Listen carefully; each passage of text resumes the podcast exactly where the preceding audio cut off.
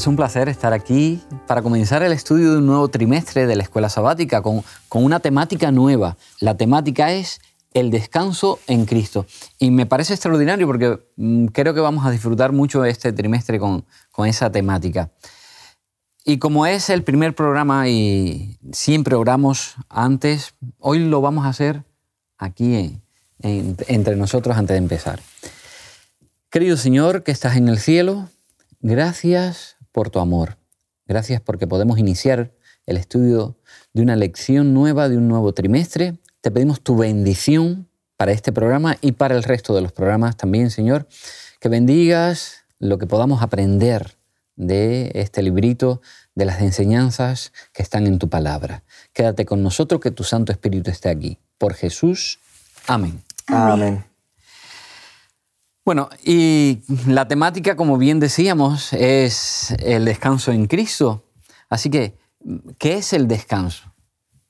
Bueno, Nelson, el descanso, en primer lugar, es una necesidad fisiológica. Y en segundo lugar, el descanso trae resultados increíbles para el ser humano. Por ejemplo, cuando pasamos un día agitado, un día donde estamos haciendo muchas cosas, Ana, y descansamos, ¿qué pasa con nosotros? Recuperamos nuestras fuerzas, restablecemos nuestra mente, nuestras emociones. Hay personas incluso que dicen que hay enfermedades que se curan solo descansando, durmiendo por mucho tiempo. Así que el descanso es una bendición para el ser humano. Bien decías, el, descanso es hacer una pausa. O sea, cuando, cuando estamos haciendo algo mm, del tipo que sea, estemos trabajando, estamos estudiando, hacemos una pausa, nos detenemos para para recuperar, recuperar fuerza. sí, es como un, respiro un poquito más grande para mm, retomar energía, ¿verdad? Así que el descanso es eso, una necesidad que en estos momentos el Señor eh, sabe que el ser humano eh, está abocado a ella, necesita. Todos, todos los seres humanos necesitamos descansar. Bueno, las criaturas en general, porque los animales y todo también, necesitan. Es una necesidad física y fisiológica. Todo el, tema de la elección, las tres elecciones van a estar dedicadas a esto. Y creo que es un tema muy importante en este tiempo porque este tiempo que estamos, hemos pasado eh, el, problema del COVID y tal, hemos atravesado esas situaciones complicadas. Fijaros, eh, antes del COVID, eh, las estadísticas decían que las personas necesitaban eh, descansar, pero que había mm, entre un 25 y un 30% de la población que no descansaba bien mm, por la noche. Eso era antes. Después de eso se ha, se ha, disparado un poco más eh, esas cifras. Así que creo que la lección es muy apropiada y que nos va a ayudar, ¿verdad? son temas, mm, digamos, eh, de mucha actualidad. Y justo el primer tema de esta serie eh, lleva como título Cómo vivir en una sociedad 24/7. ¿Cómo vivir en una sociedad 24/7? ¿Eso qué es? Vivir en una sociedad 24/7 es no parar.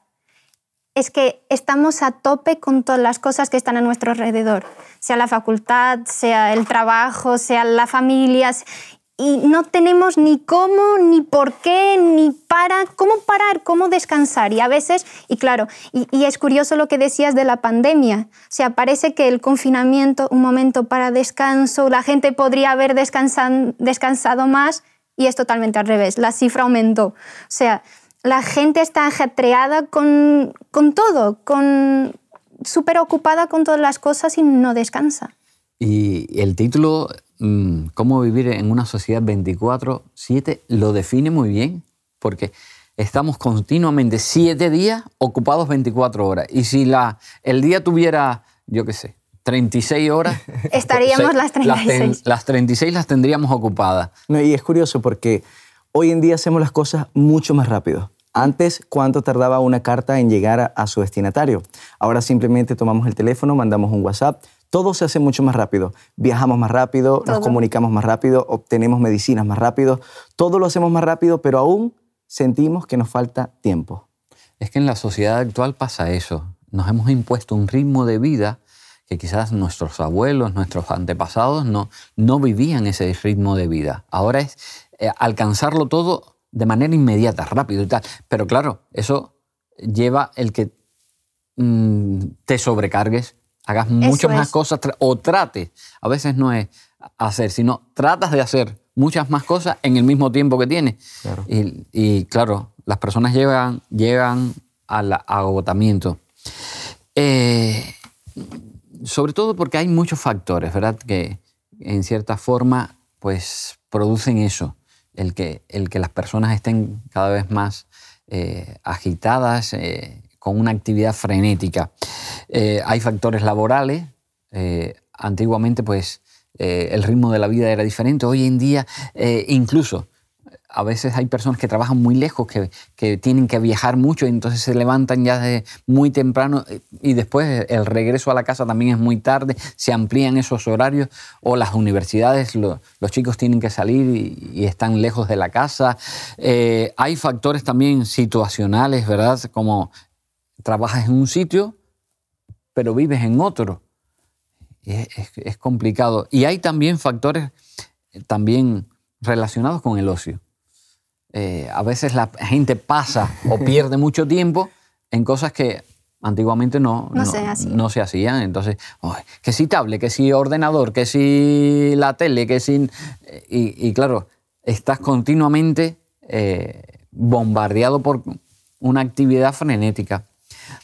¿Por qué mm, si mm, Dios no se cansa, por qué Dios en cierto momento pues cuando crea este mundo, pone el sábado como un día de descanso. Y, antes, y antes que hubiera cansancio, o sea, antes no había nada. Antes de trabajo incluso. sí, porque fijaros, es interesante. Si Dios crea a Adán y Eva, los crea el viernes, no están cansados, toma, te, regalo el sábado, que es el día de descanso. Pero eso es bonito porque el Señor da a Adán y a Eva un trabajo mismo que ellos siendo perfectos, acabados de salir de las manos del Señor, ellos trabajarían en el futuro, o sea, a partir del domingo, primer día, empezarían su trabajo de cuidar el jardín. Pero el Señor les da ese día para como conectarlos con Él, como vosotros tenéis vuestras tareas durante la semana y ahora vais a descansar, vais a aprovechar ese día conmigo, mismo que no estéis cansados, pero vais a aprovechar. Y eso da un vislumbre de la misericordia de Dios, porque el Señor da un día para descansar a personas no cansadas. Sí, sí, sí. Y ahora nosotros, que somos las personas más cansadas que existe, tenemos la bendición de aprovechar ese día implementado en el Edén. Oye, hay algo interesante. ¿Notan que el reposo se dio en un mundo perfecto? Esto implica que aún en un mundo perfecto es necesario descansar, detenerse. Este ritmo tan loco que lleva la vida es necesario parar, aún en el Edén donde no había pecado. Qué curioso. Y, el Señor le da, es, un regalo tremendo, recién creado. Toma, te regalo esto. El descanso. Adán y Eva a lo mejor se quedan. Mm, bueno, vale. Eh, eh, eh. ¿Y qué hacemos? qué bueno. Sí, sí, sí. hay, hay un texto muy llamativo en Mateo, Mateo capítulo 11, 28, ¿verdad? ¿qué, ¿Qué nos puede enseñar ese texto sobre el descanso? Es un texto que, que conocemos. Yo la verdad creo que ese texto resume toda esta lección definitivamente. Lo, quiero leer. Mira lo que dice. Mateo 11, 28. Venid a mí todos los que estéis trabajados y cargados, y yo os haré descansar. Esta afirmación de Jesús es increíble porque Él está diciendo que el descanso solo se puede conseguir en Él. Él dice, venid a mí. En otras palabras, está diciendo implícitamente, no vayas a otro lugar no consultes otra gente. No busques pagar por cosas donde no vas a encontrar el descanso. El descanso verdadero solo lo puedes conseguir en mí. Y por eso Él dice, venid a mí, que en mí hallaréis descanso. Reflexionando sobre ese regalo que le da Dios al ser humano, el, el sábado, él como descanso también. Eh, pienso que el Señor es extraordinariamente sabio, ¿verdad? Porque cuando, cuando crea, eh, es como, mm, no sé, un diseñador de un coche, ¿verdad? Ingeniero que diseña y, lo crea de una manera y da las indicaciones. Este coche se tiene que utilizar así, con este tipo de combustible, con lo que sea. El Señor que es sabio, que sabía nuestras necesidades, pues diseñó, nos diseñó a nosotros y diseñó también nuestro mecanismo y nos dio eso, nos da el descanso. Como todos los, sé, todos los aparatos eh, electrodomésticos que tenemos en la casa, la secadora, la lavadora, hay unas, digamos, unas reglas. Instrucciones. instrucciones que te permiten que ese aparato tenga una vida eh, mucho más larga, un rendimiento mucho mejor, si seguimos esos, esas indicaciones, esas reglas, ¿no? esas normas. Pues para el ser humano, si nosotros seguimos las indicaciones que nos da el Señor, pues resultaremos también beneficiados. Hay algo curioso del versículo que él dice, venid a mí los que estéis trabajados y cargados. Hace una diferencia un poco extraña, ¿verdad? Los que están trabajados y los que están cargados. A veces nosotros podemos tener algunas cargas que son diferentes al trabajo físico y esas cargas son especialmente las que Cristo quiere librarnos. ¿Cuáles son esas cargas? La carga más difícil que el ser humano puede llevar es la carga del pecado. La carga que puede enfermarnos, que puede hacernos entrar en depresión, que puede dañar nuestra vida definitivamente, es el pecado. Y es el punto focal del cual Cristo quiere sacarnos. Y hablando como hablábamos antes de, coches y tal, eh, recuerdo hace, hace poco que se nos estropeó, eh, un, estaba con un amigo, se eh, nos estropeó el coche y teníamos para, se había quedado sin batería y teníamos el aparato para cargarlo, hacer el, el puente y tal no había forma. Sin embargo, estando allí, pasó un mecánico, se detuvo, necesitáis ayuda, soy mecánico. Y el hombre enseguida, pam, pam, eh, lo que estábamos utilizando no servía, él sí sabía. Así que Dios nos ayuda a entender eso. Pero a veces podemos andar con el tanque vacío, ¿verdad? Es verdad. Y eso, y eso ocurrió a Baruch. O sea, él estaba vislumbrando el futuro y como, ay Señor, esto no va a pasar bien con, el pueblo y yo estoy aquí, ¿qué, ¿qué, va a pasar? Y mis cosas y mi vida y todo lo que tenía. Y, es curioso porque en Jeremías 45 el Señor, que, son cinco, cinco, versículos, es un capítulo muy pequeñito del libro de Jeremías y el Señor tiene necesidad de hablar a Baruch. Y, y cuando el Señor da la palabra a Jeremías, dice, Jeremías dice esto a Baruch, Baruch se siente como, es que voy a perder todo, todo lo que yo tengo voy a perder. Y empieza con una carga de ansiedad en su vida, como, ¿qué pasa? ¿Qué pasa? Porque él estaba escribiendo el libro de Jeremías y él sabía de lo que... Porque Baruch era eso, era el escriba de Jeremías. O sea, Jeremías lo utilizaba como su amanuense. Así que él conocía y, sabía lo que el Señor estaba diciendo a Jeremías y podría entender que algo raro iba a pasar con, con el pueblo. Así que se entiende la ansiedad de, de Baruch. Sin embargo, el Señor el Señor le, contesta de una forma que como, no busques grandeza, Baruch, no, no pienses en, esta, en esto, porque yo, el Señor, te voy a preservar. Y eso es una, es una promesa tan bonita de la parte de Dios, como que el Señor, la vida de Baruch, como él la conocía, iba a tener un cambio de 180 grados. Pero aún en ese cambio el Señor estaría ahí. Entonces, él tenía que depositar su ansiedad en Jesús, en Dios, a los pies del Señor y el Señor haría lo, demás. Y eso es muy bonito. Y para nosotros es importante, porque en cierta medida el Señor sabe también cuando nosotros estamos así, pasando esa situación como el escriba Baruch, eh, cómo a través del profeta Jeremías el Señor le habla, pues también nosotros podemos decir, oye, cuando yo estoy en esa situación en que a veces no puedo ver más allá de mi, de mi situación pequeñita, de mis circunstancias, no, Dios está ahí y Dios sabe y Dios va a obrar y me va a traer calma, igual que, que le trajo me viene, me viene a la mente la historia de Abacut cuando él está quejándose por toda la situación del pueblo, que iban a estar eh, oprimidos por otras naciones, y Dios le dice, el justo por su fe vivirá. Esa palabra significa, mira, a pesar de todo lo que pase, de que se derrumben los cielos, que se desplome todo, el justo por su fe se mantendrá. Pasará. atravesará el problema. ¿Por qué? Porque hay un descanso, un descanso en Cristo Jesús. Y ese descanso es un descanso emocional, físico y espiritual. Claro, un descanso total. Sí, sí. Y es interesante, fijaros, si, si tomamos la Biblia, la palabra de Dios, tanto en el Antiguo Testamento como en el Nuevo Testamento, pues hay términos que se utilizan para hablar de descanso específicos. Me gustaría que, comentaras alguno de esos términos. Mira, en el Antiguo Testamento hay cuatro términos que son los más comunes. Hay muchos más, pero los cuatro más comunes están en hebreo, son Shabbat, Noach, Shakat y Ragá.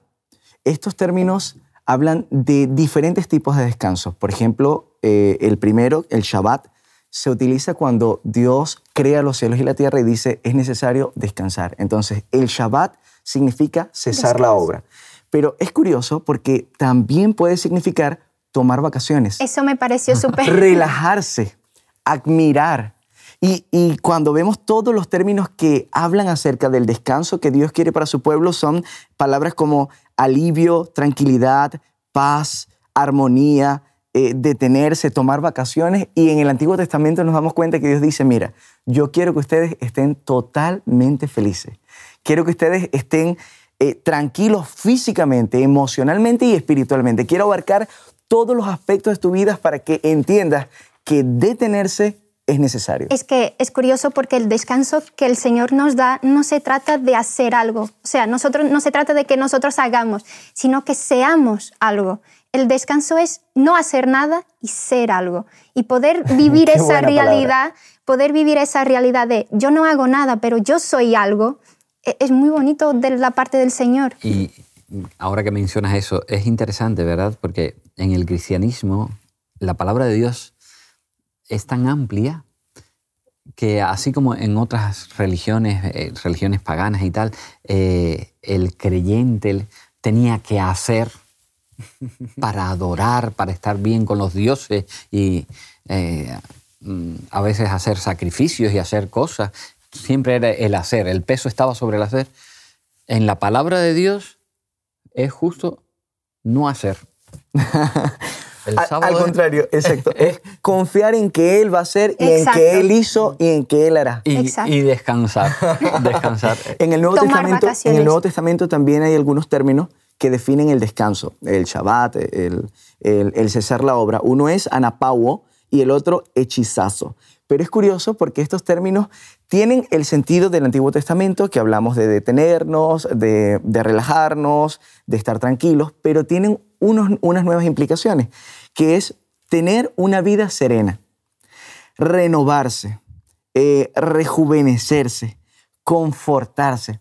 O sea que en el Nuevo Testamento el descanso tiene también unas implicaciones especiales porque Dios dice, mira, yo no solo quiero que te detengas.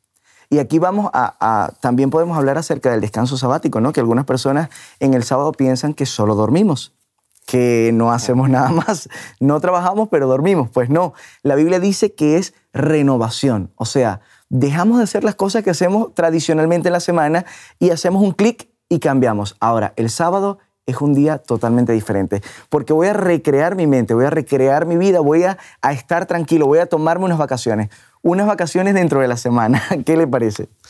Y es interesante cómo Jesús, que nos conoce, conoce la necesidad del ser humano, cuando estaba con sus discípulos, ahí Marcos capítulo 6, cómo él entiende esa necesidad de descanso que tenemos los seres humanos y llama a sus discípulos y dice, eh,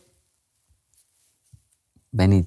Y eso es muy importante. Descansar. Eso es muy importante porque a veces creemos que descansar para Dios significa un trabajo excesivo, una carga. Entonces nos cargamos con las cosas de Dios y estamos viviendo a tope, a tope, a tope y nos olvidamos del verdadero descanso que hay en Jesús. Y aquí en Marcos es, es, interesante el hecho de que, que Jesús dice, es que vosotros acabáis de venir de un viaje misionero. Descansad un poco. Ya tenéis tiempo para seguir, ya tenéis tiempo para contar todo. Descansad. Y es bonito como el Señor nos mira y nos dice exactamente lo mismo.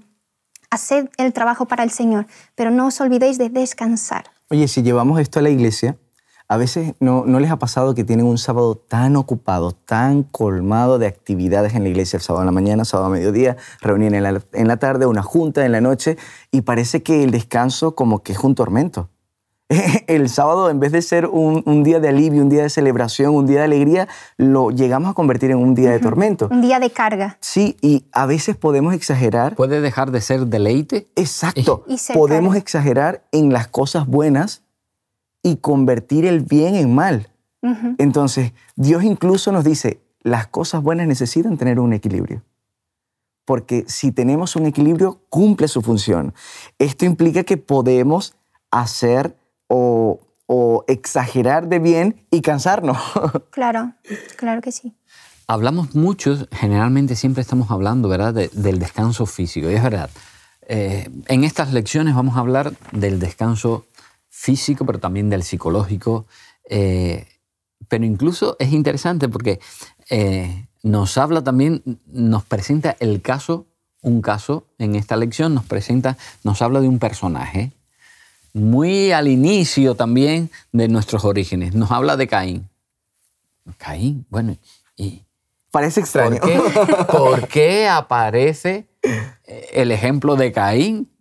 Es, es algo así que novedoso. Es que Caín prefirió no descansar y cargarse con sus propios méritos.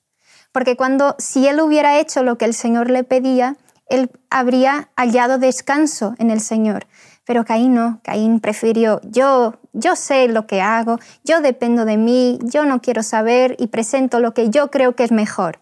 Pero a veces lo que nosotros creemos que es mejor para nosotros no es lo mismo que el Señor cree que es mejor para nosotros. Y eso ocurrió con Caín, porque él, o sea, la necesidad de descanso que él creía que tenía no era la que Dios le quería dar, porque la de Dios sería mucho mejor que la suya. O sea que podríamos decir que ir en contra de la voluntad de Dios es ir en contra del descanso, definitivamente.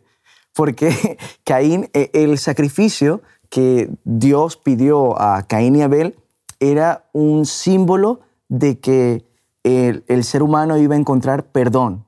¿Perdón sobre qué? Perdón sobre el pecado. Y cuando Caín lleva otro tipo de ofrenda, estaba diciendo, mira, yo no quiero lo que tú me estás ofreciendo. Yo simplemente quiero presentarme, como decía Ana, quiero presentarme con mis propias fuerzas y quiero hacer las cosas a mi manera.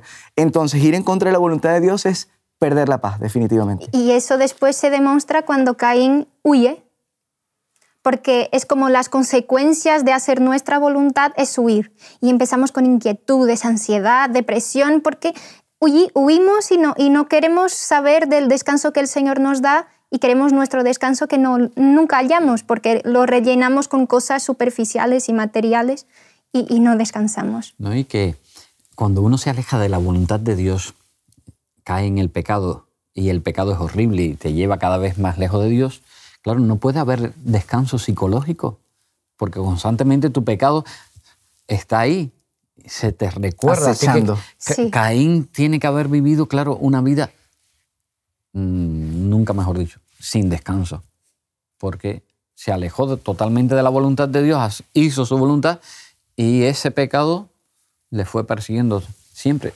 No se entregó al Señor para, para poder reposar. Es que, bueno, la Biblia presenta a el Mesías. ¿Cómo lo presenta en Isaías 9:6? El príncipe de paz. O sea, que la única forma de tener paz. aquí repito el versículo de Mateo 18, de Mateo 11, 28. La única forma de recibir la paz en nuestra vida es aceptando el príncipe de paz aceptando ese cordero que vino a morir por nosotros, ese cordero que se ofreció en la cruz para cubrir, para limpiarnos, para hacernos nuevas personas y renovar nuestra vida, nuestra mente que estaba cargada con las presiones del pecado. Por eso cuando en, el Nuevo Testamento llega a decir Pablo, mira, cuando estamos en Cristo somos nuevas criaturas, las cosas viejas pasaron. O sea, Dios te quita no solo la culpa, no te quita las consecuencias, sino que te quita eso que está acechando tu conciencia, esa carga que es tan difícil por la cual muchas personas se han incluso quitado la vida. Y eso es que Caín, si Caín hubiera depositado como Señor, hice eso, perdóname, como si tuviera hallado el descanso en el Señor, la historia de Caín sería completamente distinta. Y, nuestra historia puede ser completamente distinta si nos depositamos en los pies del Señor. Y me gusta, para terminar, una frase que utiliza la lección que dice, el sábado es un destructor del estrés. ¡Wow! ¡Qué buena! Buenísima.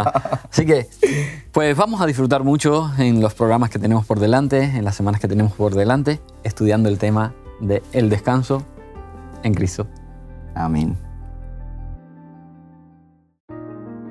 Os invitamos a tener una experiencia más allá del sábado, convirtiendo tu unidad de acción en una iglesia hogar en donde la Biblia, la oración intercesora, la fraternidad y la testificación sean vuestro estilo de vida.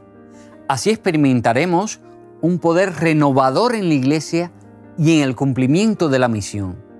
Suscríbete a nuestro canal de Hot Media para no perderte ninguna escuela sabática viva.